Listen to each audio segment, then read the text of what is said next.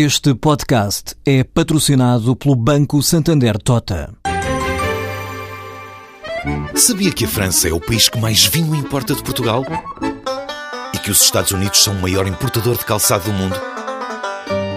Ou quais as empresas que importam mais azeite português? No portal Santander Trade, encontra todas as respostas para internacionalizar a sua empresa, desde mercados a procedimentos, redes de contactos e ferramentas para dinamizar a sua atividade exportadora. Descubra mais em santandertrade.com. Santander Tota, um banco para as suas ideias. Jean-Claude Juncker conseguiu a maioria dos votos no Parlamento Europeu para poder ser eh, investido enquanto presidente da Comissão Europeia conseguiu 422 votos em 751 possíveis, isto é 56% dos votos, o que quer dizer que as famílias políticas, conservadores, PPE, eh, dos socialistas eh, e da Aliança Liberal, confluíram para conseguir este resultado.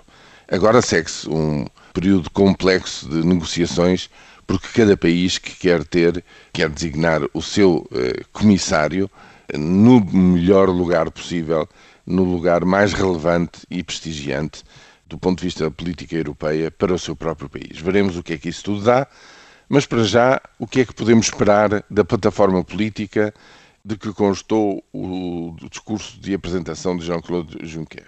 Bom, sendo um, um político europeísta, federalista de longa data, evidentemente que ele, eh, embora tenha reconhecido genericamente erros na resposta à crise que vivemos nos últimos anos, ele próprio reconhece como um grande responsável, enquanto líder do Eurogrupo, eh, dessa mesma eh, resposta e, portanto, ele não entrou em, em pormenores e ficou-se por saber quais seriam esses erros.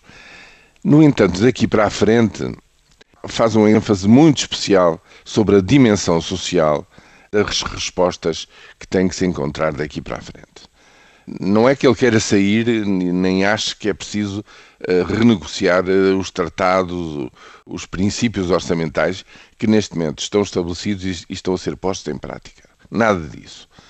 Mas diz ele que essas mesmas regras produziram efetivamente uma polarização social muito preocupante. Não se cansa de dizer que 25 milhões de desempregados na Europa é inaceitável, que o desemprego juvenil está altíssimo, nomeadamente em países periféricos da zona euro, e que é preciso responder com mais investimento.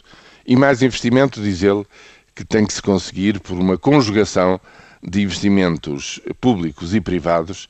Diz ele que gostaria que se eh, na Europa houvesse, com esta alavanca de fundos estruturais e do Banco Europeu de Investimentos, portanto, esta alavanca europeia, houvesse 300 mil milhões de investimento nos próximos três anos.